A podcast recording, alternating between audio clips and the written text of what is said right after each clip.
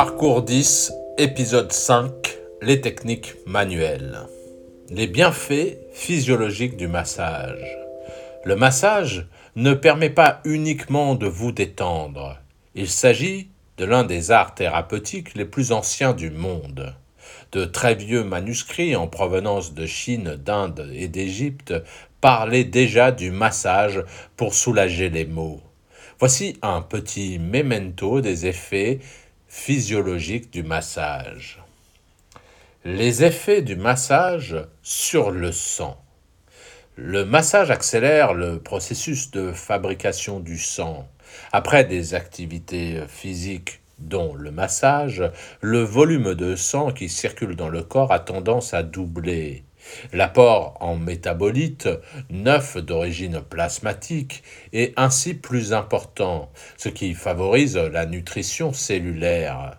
Le massage contribue également à soulager le travail cardiaque, puisque le sang arrive plus rapidement dans les veines, améliorant ainsi la vasomotricité.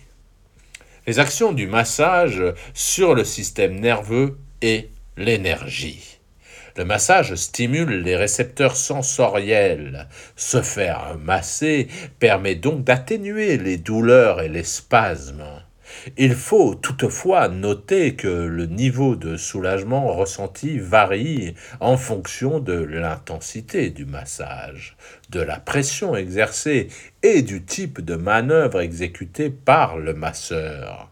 Les pressions exercées sur les points d'acupuncture via la stimulation du système nerveux ont aussi une répercussion sur la circulation de l'énergie au sein de l'organisme. Le massage réinstaure l'harmonie énergétique du corps, lui permettant de retrouver toutes ses potentialités. Les effets du massage sur la respiration. Le massage de la région abdominale active le réflexe des glandes situées au niveau de l'estomac et de l'intestin et stimule la circulation sanguine à travers les tissus de cette partie du corps. La production de suc gastrique est favorisée, ce qui facilite l'absorption des nutriments durant la digestion et le transit intestinal qui s'ensuit.